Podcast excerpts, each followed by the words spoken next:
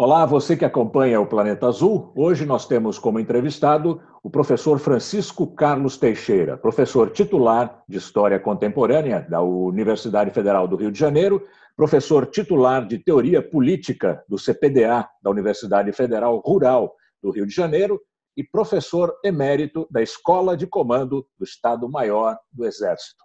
Professor, muito obrigado pela sua participação com a gente aqui no Planeta Azul. É um prazer imenso estar junto e poder participar. E fico muito contente é, em qualquer iniciativa em São Paulo e lembro muito o tempo em que eu fiz meu pós-doutorado na USP. Né? Mas eu fiz o meu pós-doutorado na USP. Espero Sim. que a professora Maria Helena Capelato possa confirmar isso. Certamente vai confirmar. Participa também desta entrevista o diretor de redação do Planeta Azul, Marco Piva. Professor, tem se falado muito dos militares na política ultimamente. Todo dia tem notícia de militares nos jornais, em todos os meios de comunicação. Na sua opinião, é correto falar em militares como se eles fossem uma categoria única, um bloco monolítico, sem divisões?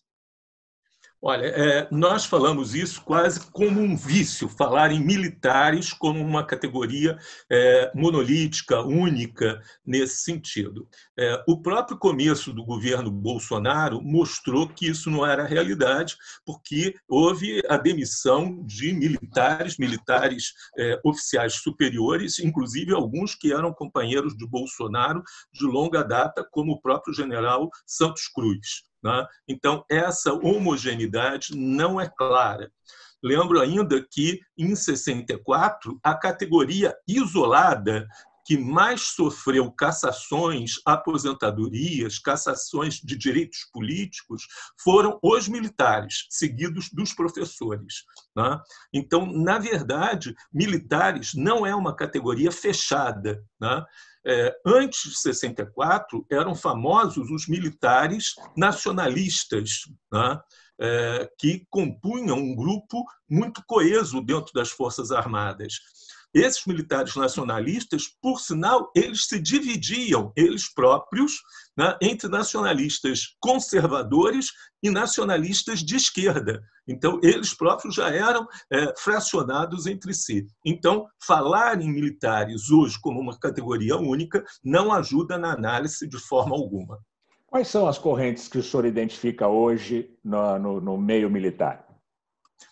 Nós temos que pensar os militares em termos de correntes políticas, mas também em situação funcional e em situação geracional. Então, na verdade, são vetores que cortam a categoria em sentidos não só é, em relação a dia de, por exemplo, é, é, nacionalistas, internacionalistas, mas geracionais, os que estão na reserva, os que estão na ativa, e também aqueles que têm formações diferenciadas, cavalaria, infantaria, e aqueles que são de força, né? exército, marinha e aeronáutica. Então, isso faz uma análise extremamente complexa e diferenciada. Né? É, eu diria de início que é reserva e é, ativos são a principal diferenciação há na reserva ainda uma diferenciação muito grande, porque alguns desses oficiais, principalmente oficiais generais da reserva, são aqueles que viveram a ditadura militar e têm uma formação e uma conformação política e mental do regime militar. Talvez o maior exemplo seja o general Heleno, Augusto Heleno, que não só viveu a ditadura militar, mas viveu com uma certa é, é, militância. Né? Foi capitão, é, ajudante de Aliado, ordens do general Silvio Frota. Exatamente o que eu ia dizer, ligado ao general Frota, que era um general golpista contra a, dita, contra a ditadura do Geisel. Exato, era um dos representantes mais importantes da linha dura, o Silvio Frota, e que tentou barrar o projeto Golbery é, Geisel de abertura política, que não é o projeto que vingou é, da nova República. Né? Era um projeto ainda mais contido, mais limitado que o projeto da nova República. E hoje esse é, é, general Heleno é a figura que aconselha e que está lado a lado com o presidente Bolsonaro. Então, a gente vê aqui uma, uma linha direta entre a corrente dos duros né, e o atual presidente da República. Então, a partir daí, a gente poderia fazer é, grandes é, é, é delimitações. A grande massa dos é, militares da Ativa é, que entraram é, em serviço depois da ditadura foram muito atingidos por cursos de modernização, principalmente na área de economia. A gente vê, por exemplo, esse é, ministro que teve o, o, o, período mais breve da história dos ministros da educação, ele foi professor de é, cursos de, de, de é, dados na Marinha, mas esses cursos são dados no Exército, na Aeronáutica, né, patrocinados pela Fundação Getúlio Vargas, pela Fundação Dom Cabral, pela COPIAD da UFRJ também, e são cursos muito é, é, atualizados no pensamento neoliberal, ou até no pensamento ultraliberal, privatista principalmente eles saíram muito imbuídos dessa mentalidade privatista dentro das Forças Armadas. Marco. Professor, é, o senhor que é um estudioso do tema, inclusive teve uma passagem de muitos anos pelo Ministério da Defesa, nós observamos é, atualmente que, apesar dessas diferenças internas dentro das Forças Armadas que o senhor citou, há uma certa preponderância desse pensamento mais conservador no sentido da política, diria até um sentimento que se expressa como anticomunismo. Né? Nesse sentido, eu lhe perguntaria, revendo os dados e os investimentos que foram feitos nas Forças Armadas, nos períodos dos governos do PT, especialmente no governo do ex-presidente Lula, se viu um grande investimento é, e que, na prática, esse investimento hoje ele nem é considerado. É como se aquele governo fosse, já tivesse sido, e agora mais ainda, um inimigo das Forças Armadas. Como é que o senhor explica essa contradição? Eu diria que, na verdade, houve um pacto né, feito durante a transição, no qual se fez um acordo tácito no qual eh, as forças políticas disseram: bom, a gente vai caminhar em direção à democratização e vocês vão receber como prêmio por permitir a redemocratização a sua completa autonomia eh, corpore. Né? Nós não nos metemos na gestão né, das Forças Armadas, a gestão das Forças Armadas fica inteiramente autonomizada, é com vocês, nós não temos nada a ver com isso, em todos os âmbitos, inclusive nas decisões de organização, nas decisões de formação, inclusive formação educacional, e de é, formação do oficial né, é, superior, e vocês não têm nada a ver no processo de transição. Isso foi o acordo feito para que a transição pudesse se dar. O que foi um acordo mais ou menos, porque, na verdade, durante todo o governo Sarney, que foi o miolo da transição com o funcionamento da Constituinte, né, o general Leônidas, que era o ministro uh, uh, da guerra, não, não, havia Ministério da Defesa naquele momento, e o general Ivan de Souza Mendes, que era o ministro-chefe do SNI, que funcionava maravilhosamente durante todo o governo uh, Sarney, eles eram os grandes balizadores da transição naquele momento. O que eu diria é que, na verdade, não houve uma transição militar. A transição militar não aconteceu. O corpo militar se manteve intacto sobre todo esse período. não tivemos, como forças democráticas, nenhum papel né, em relação às instituições militares. Mas isso explicaria, então, esse sentimento é, que, que acontece, que se expressa por muitos militares de um anticomunismo, de uma postura anti-esquerda, anti-PT? Explicaria porque, na verdade, o que acontece é que, desde a criação das instituições é, formadoras dos militares, as escolas e academias, se criou a ideia de um inimigo interno.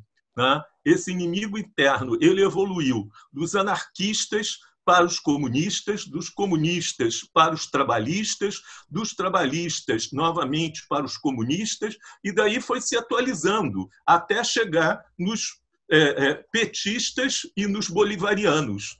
Você só vai mudando né, a gestalt né, desse inimigo interno. Mas o tempo todo, principalmente porque, enfim, nós não temos um inimigo na fronteira, nós não temos um, um, um inimigo para ser construído na fronteira, nós criamos um outro conveniente interno e toda a formação é, desse é, é, oficial todos esses cursos são montados em torno de um outro que é o inimigo interno. Enquanto nós continuarmos a ter um inimigo interno e a noção de um inimigo interno na formação, principalmente nas escolas e nas academias, né, do uh, jovem oficial, nós vamos ter. Se amanhã ou depois o PT se transformar num partido é, com outra denominação, essa outra denominação será o inimigo interno. Ele é sempre atualizado em direção a esse inimigo interno. Professor, o senhor vê hoje no Brasil a possibilidade de um, de um golpe, ou se não um golpe, uma tutela do presidente por alguma corrente militar uh, neste momento? Veja, a, a, tutela do presidente foi o projeto que permitiu a eleição do Bolsonaro. Eles sempre imaginaram que é, os partidos políticos de direita não ganhavam as eleições, isso ficou claro desde 1946, desde a democratização pós-Vargas. Eles tentaram isso é, a partir de, de, todo o processo de democratização, a UDN cansou-se de perder eleições e passou a bater nas portas dos quartéis como resultado do seu fracasso eleitoral. Construíram aquilo que, na expressão de Carlos Castelo Branco, foi o Estado Novo da UDN, que foi o golpe de 64 construíram novamente a possibilidade eleitoral e viram que, a partir da constituição do PT, eles não tinham mais chance, novamente, de é, ganhar eleições. E agora eles voltam à ideia de que tem que ter uma ferramenta para ganhar eleições. E viram que a única ferramenta disponível era o Bolsonaro. E estavam dispostos a sacrificar-se né, perante essa figura né, é, do, que, que, se utiliza né, do, do, calão, do baixo corporal, né, dos recursos mais é, é, de, desprezíveis possíveis, possíveis para ganhar a eleição. E imaginaram com isso que poderiam dirigir o Bolsonaro. Né? Só que Bolsonaro não é dirigível, não é tutelável. Né? Eles sempre tiveram, e aqui merece uma uma observação, o, o, a doutrina que é inerente às Forças Armadas, particularmente ao Exército, a doutrina da tutela. Alguns colegas, o Carlos Fico, de forma muito brilhante, o Carlos Fico é, é alguém que estudou isso muito bem, né? falam é, da origem dessa ideia de tutela na proclamação da República né? derrubando o império. No império haviam quatro poderes: né? o legislativo, o executivo, o judiciário e o moderador, incorporado pelo imperador. O imperador decaído, o exército que proclama a república se reveste do poder que estava no imperador. Essa é uma grande interpretação para a possibilidade do exército particularmente o Exército, não existia aeronáutica, a Marinha era mais ou menos monarquista, então o Exército se revestiu desse poder moderador.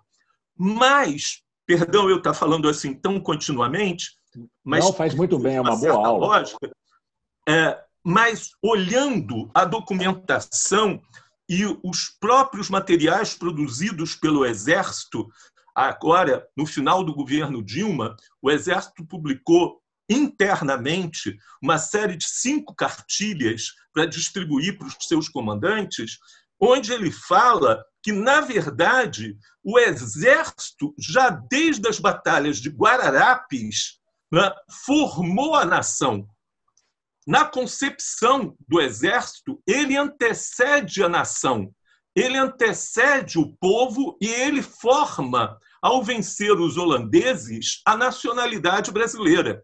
Quer dizer, antes de existir Estado Nacional na Grã-Bretanha, na França, na Itália, a unificação da, da Europa, ele, ele forma a nação brasileira. Então, como ele é anterior ao povo e à nação, e ele forma a nacionalidade ao vencer os holandeses em Guararapes, ele tem a obrigação e o direito de tutelar a nação. Professor, nós é, estamos observando também um movimento muito intenso das polícias militares em diferentes estados, no sentido de um, um protagonismo se não diretamente político, mas com uma forte consequência política. É, tivemos episódios muito fortes aqui no estado de São Paulo, tivemos um motim no Ceará. Enfim, as polícias militares, de certa forma, estão aí é, se mobilizando numa direção até contrária ao Estado Democrático de Direito e aos protocolos daquilo que é é, a observância da segurança pública e do respeito aos cidadãos. Como é que o senhor vê o papel atual das polícias militares no Brasil em função desse discurso mais militarista, mais agressivo que vem da presidência da República?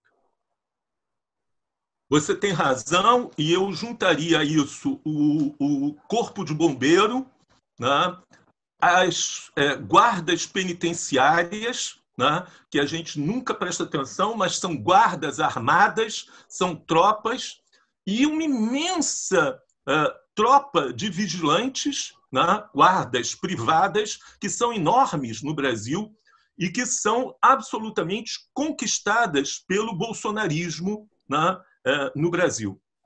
Uh, aqui eu teria uh, uh, uma, uma atenção, e acho que, de fato, nós temos que ter uma atenção enorme, porque essas polícias militares, guardas penitenciárias, corpo de bombeiro né, e essas guardas privadas não têm a formação, não têm a disciplina e não têm o comando que eh, as Forças Armadas têm.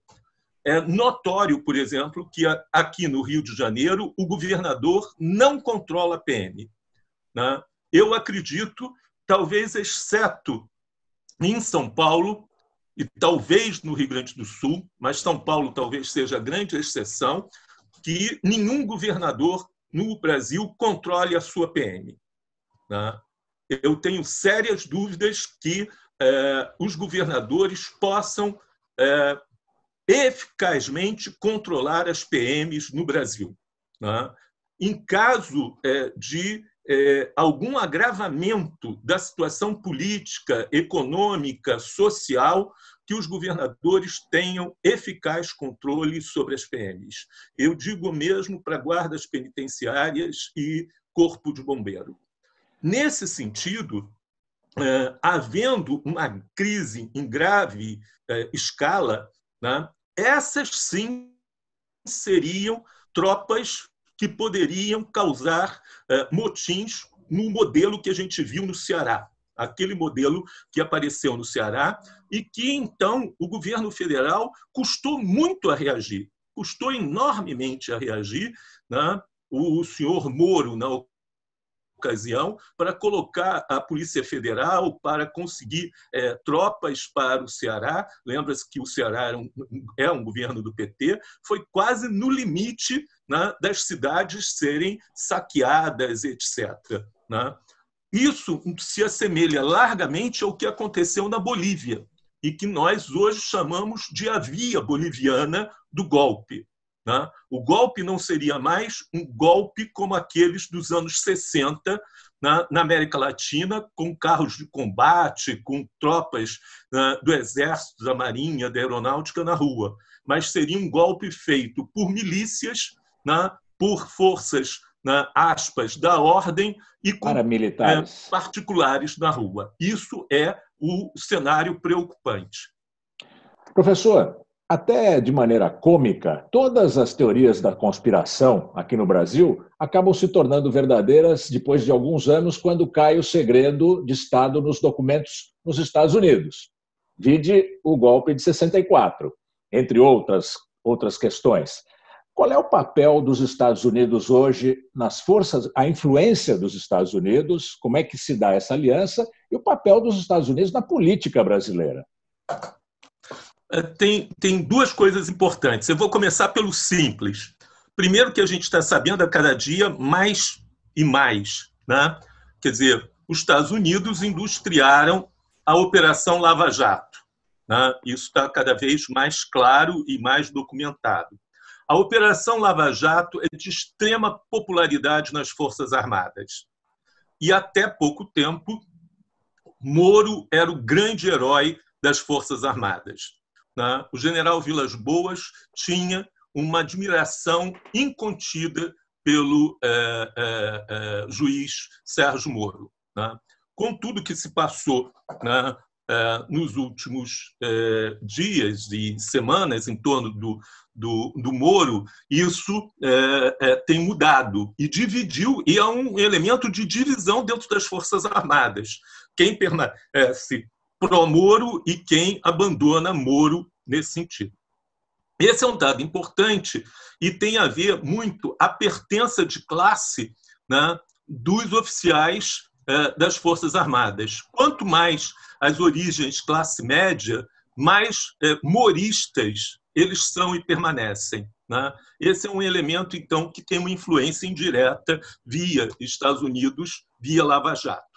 O mais complexo e o mais orgânico é o fato de que é, as organizações militares elas aprofundaram, e isso desde o governo Lula, né, os contatos diretos com os congêneres é, americanos. Então, a quantidade de cursos que são feitos nos Estados Unidos é muito grande. A ida de oficiais, e não é por pouco tempo, é um ano, né, para fazer cursos nos fortes, né? ou seja, nas entidades americanas, permanecer nos Estados Unidos, agora se mandou uma companhia inteira para os Estados Unidos. Né? Então, essa troca, e se recebe muitos oficiais também aqui. Né? Então, há uma troca permanente. Os manuais se trocam muito manuais, se vê muita coisa nesse sentido. A presença americana tanto em termos de doutrina quanto em termos de formação, é muito grande. Poderia se imaginar, por exemplo, com a compra de equipamento que a gente faz na França, que isso fosse mediado por essa compra, mas não é verdade. Né? Se tem oficiais na França, se tem oficiais na Grã-Bretanha, se tem oficiais na Itália, mas não em termos de formação e de doutrina.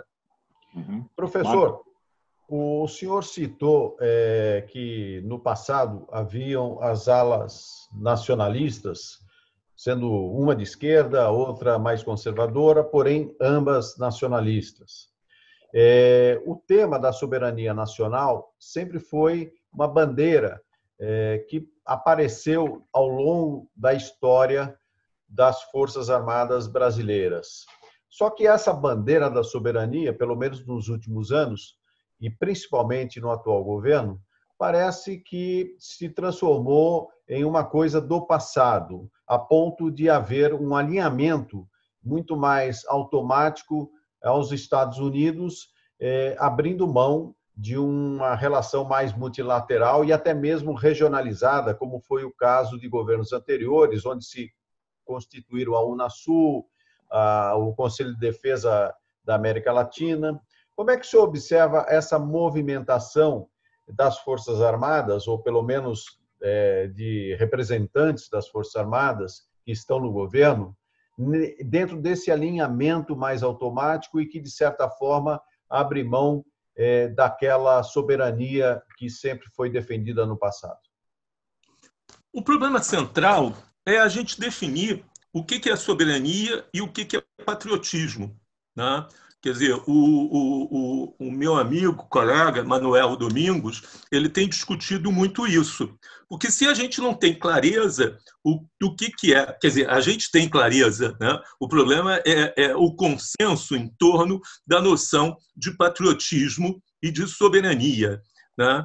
Quando você passa anos né, e anos com garotos, desde 12, eh, 13 anos, ensinando que patriotismo tem muito a ver com a bandeira, com o hino, com o uniforme, etc., e nada tem a ver com a condição social do povo, né? você faz um deslocamento né, de patriotismo para um patriotismo retórico, um patriotismo puramente declamatório. Simbólico. E não um patriotismo, por exemplo, da condição em que vive o povo. Né? Então, é, é, realmente você altera profundamente a noção do que, que é patriotismo. Né?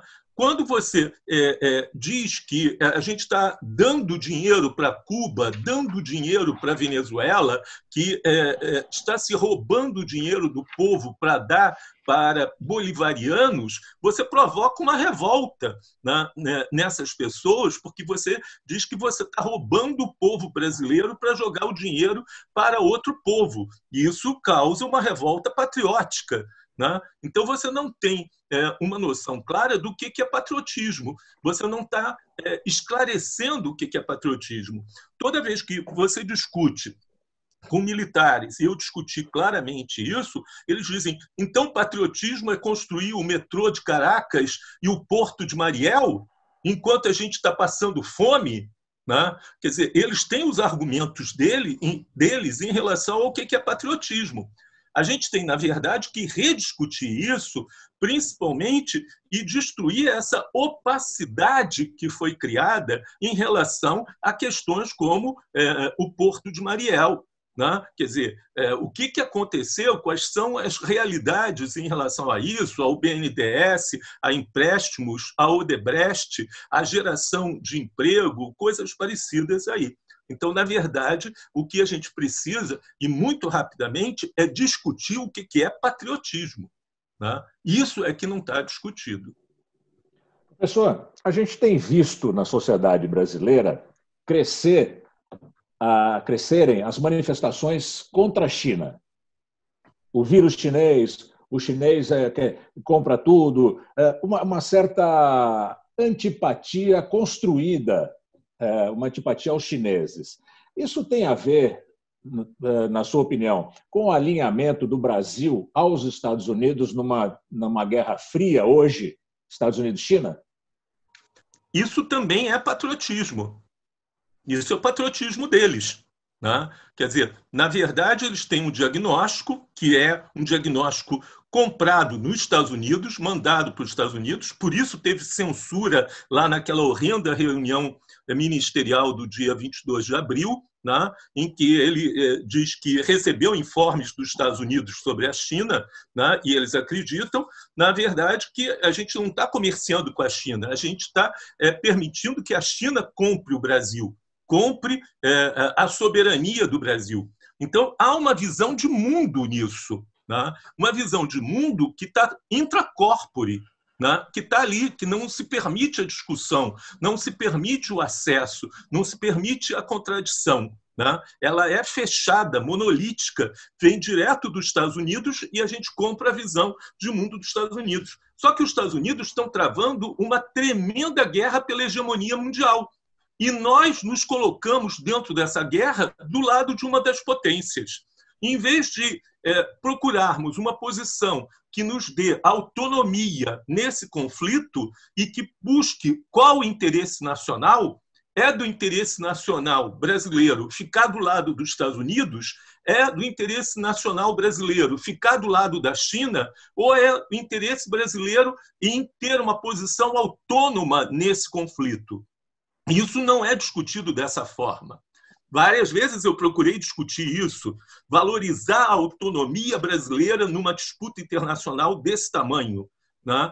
mas isso não é dado. O que é dado é que a gente não consegue ter lado e que a gente tem que estar do lado dos Estados Unidos, que é o lado naturalmente vencedor dessa disputa.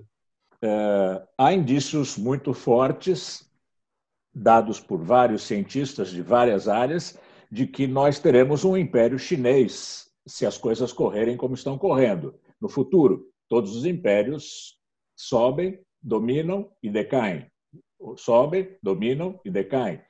Isso é histórico, é inexorável. Neste momento, os Estados Unidos têm uma supremacia militar, um poder de destruição muito maior que o da China. Muito maior que o da China. Os Estados Unidos, com esse poder de destruição, com essa vantagem eh, militar, vão deixar a China continuar nesse caminho de ser o próximo império? A China tem uh, um arsenal estratégico que é, é menos de em torno de um quinto do poderio americano. Né? É, você tem toda a razão, o famoso título do Alain Perrefit, Tout l'empire périra, né? todos os impérios perecerão. Né? É, a China ela tem um teto ainda muito baixo, ela pode crescer muito, muito, muito, e ela tem condições disso. A China, entretanto, é um é, é um país da ordem. Ele quer, ele precisa da ordem para continuar crescendo. Né? Os Estados Unidos é, e Trump têm isso como a sua principal doutrina. Eles perceberam que ou eles detêm a China agora, e agora são os próximos 15 anos, ou então isso não vai ser mais detido. Não terão mais condições para deter. Né? São os próximos 15 anos, desde agora, ou não vão ter como deter mais. Nenhum dos dois países, China ou Estados Unidos, são loucos para ir a uma guerra nuclear. Por sinal, guerra nuclear está fora de moda. Agora, um novo patamar né, das armas são armas hipersônicas. Né? São armas de, de até 10 vezes a velocidade do som. Então, quando um míssil balístico for disparado, uma arma uh, supersônica já vai abatê-lo né, quando ele estiver fazendo a, a, parábola dele em órbita. Essa guerra é uma guerra que pode ser travada no espaço uh, do Pacífico, sem tocar a mainland de, da China ou dos Estados Unidos, mas pode impor uma humilhação brutal aos chineses. Né? E é isso, talvez, que os Estados Unidos procurem. Né? é isso talvez que esteja forçando. Por outro lado, os Estados Unidos têm uma experiência muito boa de forçar os países a retirarem recursos do crescimento econômico e do bem-estar social para uma corrida armamentista. A corrida armamentista americana está dentro do complexo industrial militar que gera lucros para os Estados Unidos. Para países como foi a União Soviética ou como é a China, é uma sangria. É uma sangria. A China estava com um plano econômico ligado à moradia, alimentação, eletrificação do campo, né, transporte né, e, é, principalmente, é, comunicação nas regiões periféricas, Tibete, né, Xinjiang. Né, ela está sendo obrigada a desfazer esse plano para trazer para a área de armamentos. Essa é uma postura né, desafiante dos Estados Unidos. A China não queria isso, ela não queria isso. Então, na verdade, aqui é um desafio muito grande né, que está sendo imposto à China pelo governo Trump. Uhum. Nós já estamos conversando há bastante tempo aqui. Eu quero muito agradecer a sua participação, essa aula que o senhor nos deu. Muito obrigado pela participação. Eu é que agradeço a chance de estar aqui com vocês, fico muito contente. Foi muito boa a sua conversa, a sua aula, como eu disse. Muito obrigado. O Planeta Azul agradece. Nós conversamos hoje com o professor Francisco Carlos Teixeira, que é professor titular de História Contemporânea da Universidade Federal do Rio de Janeiro, professor titular de Teoria Política do CPDA, da Universidade Federal Rural do Rio de Janeiro, e também professor emérito na Escola de Comando do Estado-Maior do Exército. Mais uma vez, muito obrigado, professor.